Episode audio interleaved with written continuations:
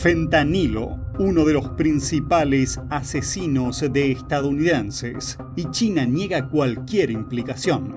Eso a pesar de ser el primer productor mundial de los precursores químicos que utilizan los cárteles mexicanos para fabricar el opioide sintético. El Ministerio de Asuntos Exteriores de China afirma que no existe tráfico ilegal de fentanilo entre China y México y añade que el problema es Made in USA. Pero, ¿es realmente así? ¿Y qué tiene que ver todo esto con la ciudad china de Wuhan? Esto y mucho más en China en Foco.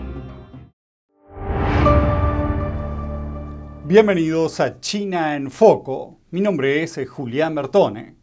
China niega la existencia de envíos ilícitos de fentanilo a México y con ello sus vínculos con la crisis de fentanilo en Estados Unidos. Washington afirma que los precursores del fentanilo procedentes de China se transforman en la droga en México y que la mayoría del fentanilo en Estados Unidos se introduce por la frontera sur desde México.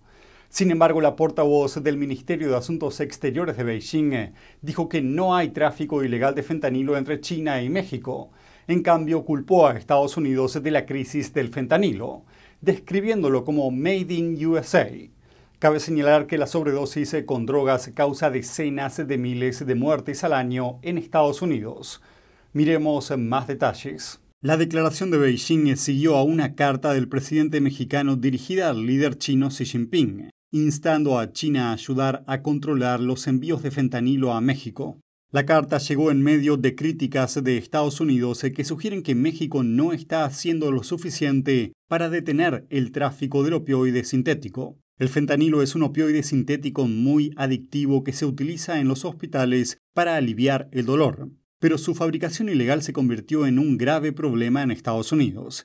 A menudo se mezcla con otras drogas debido a su potencia y bajo costo de producción. Solo 2 miligramos de fentanilo pueden suponer una dosis letal. ¿Es realmente China responsable de la epidemia de fentanilo en Estados Unidos? Desde hace años, las autoridades estadounidenses vienen afirmando que China produce la mayor parte de los precursores químicos que los cárteles mexicanos transforman en opiáceos sintéticos.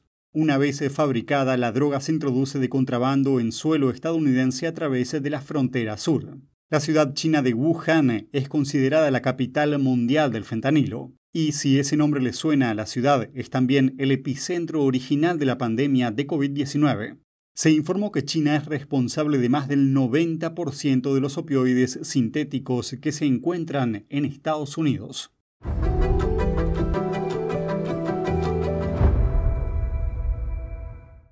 Taiwán se mantiene fuerte a pesar de las arremetidas de China. Eso es lo que dijo la presidenta taiwanesa Tsai Ing-wen después de reunirse con el presidente de la Cámara de Representantes de Estados Unidos, Kevin McCarthy. En un discurso pronunciado en el principal aeropuerto de Taiwán, Tsai dijo lo siguiente el viernes. Demostramos a la comunidad internacional que frente a la presión y las amenazas, Taiwán estará aún más unido y no cederá en absoluto a la represión ni detendrá los intercambios con el mundo. Tras la visita a Estados Unidos, Taipei informó del avistamiento de un grupo de portaaviones chinos lejos de su costa oriental. Por su parte, Beijing parece estar invirtiendo energía en otros asuntos con una nueva ronda de sanciones, esta vez apuntando a Xiao Bi-kim, embajador de facto de Taiwán en Estados Unidos, así como al Instituto Hudson, la Biblioteca Reagan y sus dirigentes. Esto se produce mientras el expresidente de Taiwán adopta un enfoque diferente. Durante su estancia en China, el expresidente taiwanés Ma Ching-jeou declaró, el futuro es una elección entre la paz o la guerra, añadiendo que la actual administración sigue llevando a Taiwán al peligro. También dio su apoyo al acuerdo que considera a Taiwán parte de China, llamado Consenso de 1992. La actual presidenta Tsai se niega a reconocerlo. En cuanto a Estados Unidos, una nueva ronda de legisladores viajaron a Taiwán encabezada por el presidente de la Comisión de Asuntos Exteriores de la Cámara de Representantes, el congresista Michael McCall. Peace strength is real. And that's why we need to harden Taiwan. McCall añadió que está haciendo todo lo posible para acelerar la entrega de armas a la isla. Gran parte de esos envíos se retrasaron ya que los fabricantes envían suministros a Ucrania para apoyar su defensa contra la invasión rusa. Nobody wants conflict. We want peace and prosperity, and we want to do everything we can to deter a very aggressive nation, Communist China, from ever thinking about landing on the shores of this beautiful island. En la misma conferencia de prensa, el portavoz del Parlamento de Taiwán, Yo Sikun, dijo, y cito, de hecho, China está ayudando a Taiwán aumentando su visibilidad en la escena internacional, así que realmente debería apoyar esta oportunidad para dar las gracias a Xi Jinping. Taiwán no descartó una visita del presidente de la Cámara de Representantes McCarthy a la isla en algún momento futuro, lo que tiene lugar en medio de la preocupación por que se repitan las tensiones exacerbadas por China el año pasado tras el viaje a la isla de la entonces presidenta de la Cámara de Representantes Nancy Pelosi. El Partido Comunista Chino reclama a Taiwán gobernado democráticamente como parte de su territorio a pesar de nunca haber poseído o gobernado la isla.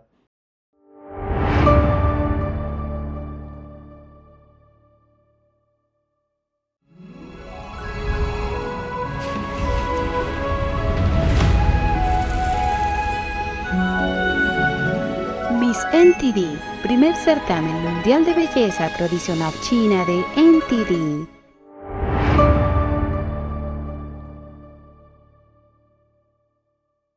Un gran salto en la capacidad de ataque nuclear de China. Beijing mantiene ahora una flota de submarinos patrullando el mar del sur de China casi las 24 horas del día. De estos submarinos, al menos uno está equipado con una ojiva nuclear capaz de alcanzar el territorio continental de Estados Unidos. Eso según Reuters. El medio de comunicación dijo que los detalles se provienen de un informe del Pentágono de noviembre pasado, pero recibió poca atención hasta hace poco. Según el informe, estos submarinos realizan patrullas desde la isla china de Hainan al sur del país hasta el mar del sur de China. Esta masa de agua es una de las más disputadas del mundo. Expertos militares afirman que muestra importantes mejoras en la capacidad militar de China. La Marina estadounidense mantiene cerca de dos docenas de submarinos nucleares estacionados en el Indo-Pacífico, incluidos los de Guam y Hawái. Estados Unidos también opera sensores en el fondo del mar en rutas marítimas clave para ayudar a detectar submarinos. Sin embargo, los esfuerzos del régimen chino por ampliar rápidamente su fuerza nuclear aumentan la presión sobre Estados Unidos. El general de más alto rango estadounidense Mark Milley dijo anteriormente que por primera vez en la historia Estados Unidos se enfrenta a dos grandes potencias nucleares, China y Rusia.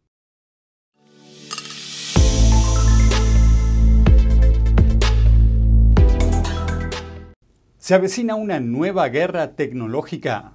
Esta vez se podría centrarse en una nueva área. Una de las principales compañías de telecomunicaciones china planea construir una red de cables submarinos de 500 millones de dólares para competir con un proyecto similar estadounidense. El enlace iría desde Asia hasta Medio Oriente y Europa.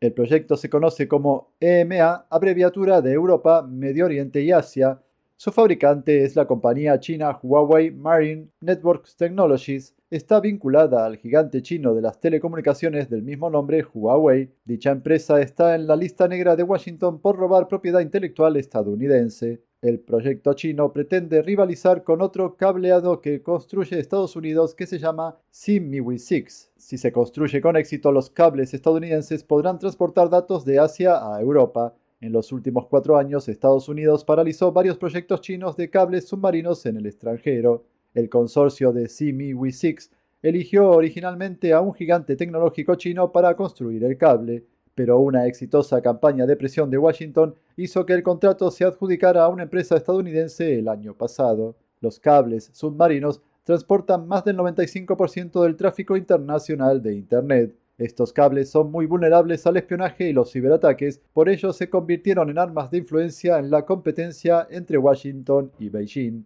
El ganador de esa competencia se asegurará su lugar en el dominio militar y económico mundial. Los últimos lanzamientos de misiles de Corea del Norte suscitan las críticas de sus vecinos. Enviados nucleares de Estados Unidos, Corea del Sur y Japón condenaron el viernes las pruebas armamentísticas. The DPRK threatens the security and prosperity of the entire international community. They pose a grave threat to the peace and security of the region and beyond. Se reunieron para mantener conversaciones en Seúl. North Korea is misguiding its people to believe that nuclear weapons are a magic wand that can solve all of its problems. On the contrary, North Korea's nuclear obsession is nothing more than a self destructive boomerang that destroys the future of all North Koreans. Kim Gun, principal negociador nuclear de Corea del Sur, declaró que los lanzamientos están destrozando la economía del norte, minando su seguridad y agravando su aislamiento. Añadió que sus provocaciones nunca deben quedar impunes. Los funcionarios también expresaron su profunda preocupación por lo que denominaron actividades cibernéticas maliciosas del norte, utilizadas para apoyar sus programas de armamento. Según Estados Unidos y sus aliados, fondos en criptomonedas robados por piratas informáticos norcoreanos vienen siendo una fuente de financiación clave para los programas armamentísticos del país. Todo ello mientras Corea del Norte se enfrenta a una serie de sanciones internacionales.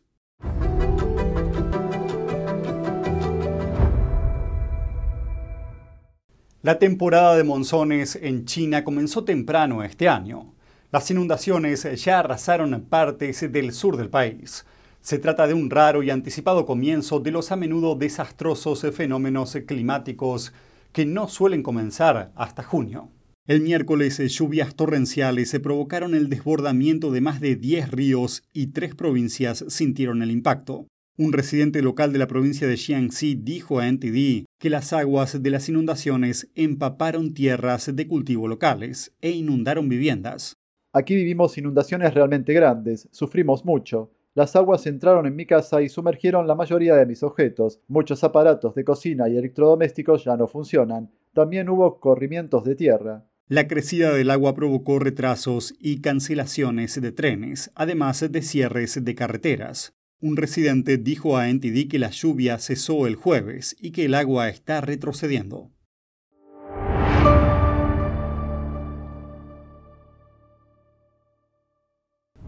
A lo largo de la historia, las personas de fe han sido puestas a prueba para defender sus creencias, y el siglo XXI no es la excepción. Pero en un mundo modernizado hay una batalla que no solo busca destruir a los creyentes, sino a cada persona. Porque hay mensajes que dan un gran lugar a confusión y que terminan siendo un diálogo con el mal. What we are called upon is to have is to tell the truth, to stand for the truth no matter what. Otherwise, we're going to see a period of darkness like we have never seen before.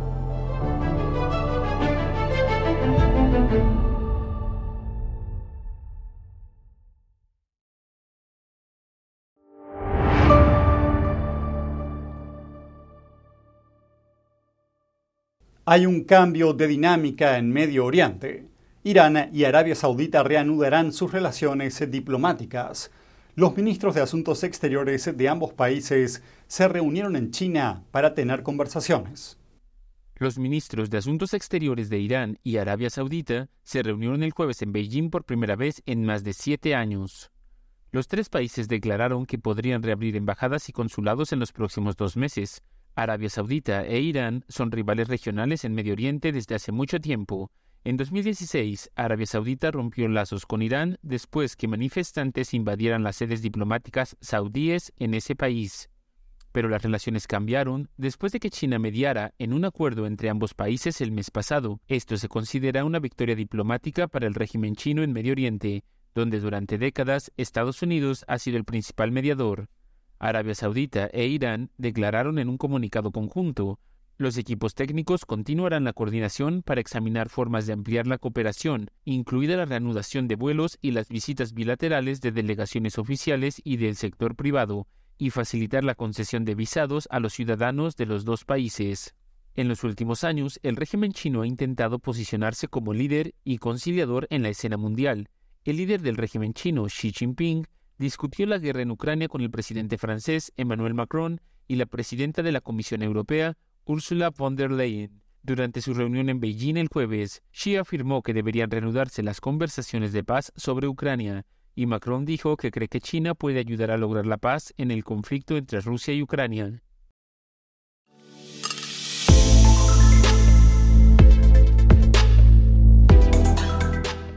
Y pasando a algo inspirador para el alma, eso es lo que el público de todo el mundo dice sobre Shen Yun.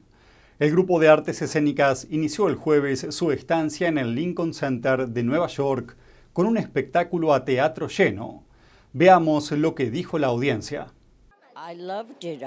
Me encantó, fue muy encantador y todo el mundo era tan magníficamente elegante. Crecí como bailarina de ballet primero, antes de convertirme en actriz de Broadway, así que todo me impactó.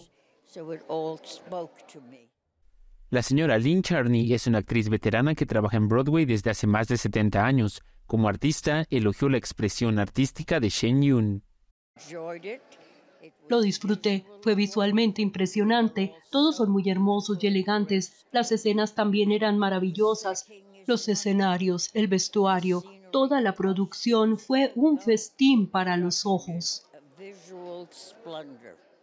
Los artistas son extraordinariamente talentosos, es un trabajo escénico brillante, brillante, es bastante mágico. Tony Mark es un productor de cine ganador de un Oscar, quien compartió su aprecio por el espectáculo. Me encanta Shen Yun y estoy muy feliz de que esta cultura exista aquí y que alguien haya podido tomar la cultura china fuera de la política, pero que tome la antigua cultura china y la presente frente a una audiencia estadounidense, porque es tan rico y es tan hermoso y creo que significa mucho para los artistas poder expresarse de esta manera y significa mucho para la audiencia poder experimentar algo como esto. Todos estos artistas, los músicos, cada uno de ellos encarna ese concepto divino. Me siento en el paraíso, te transporta a otro lugar. Es más como una danza espiritual, es como si estuvieran fluyendo, siempre mirando hacia arriba. Siempre miran hacia arriba, como si miraran el paraíso o algo incluso más poderoso que ellos mismos, así que es estimulante. Shin Yun se presentará en el Lincoln Center de Nueva York hasta el 16 de abril. Buen trabajo, director artístico. Buen trabajo, director musical. Buen trabajo, artistas. Y muchas gracias por traer Shin Yun a Nueva York. Felicitaciones y gracias por darnos un espectáculo tan maravilloso. NTD Noticias, Nueva York.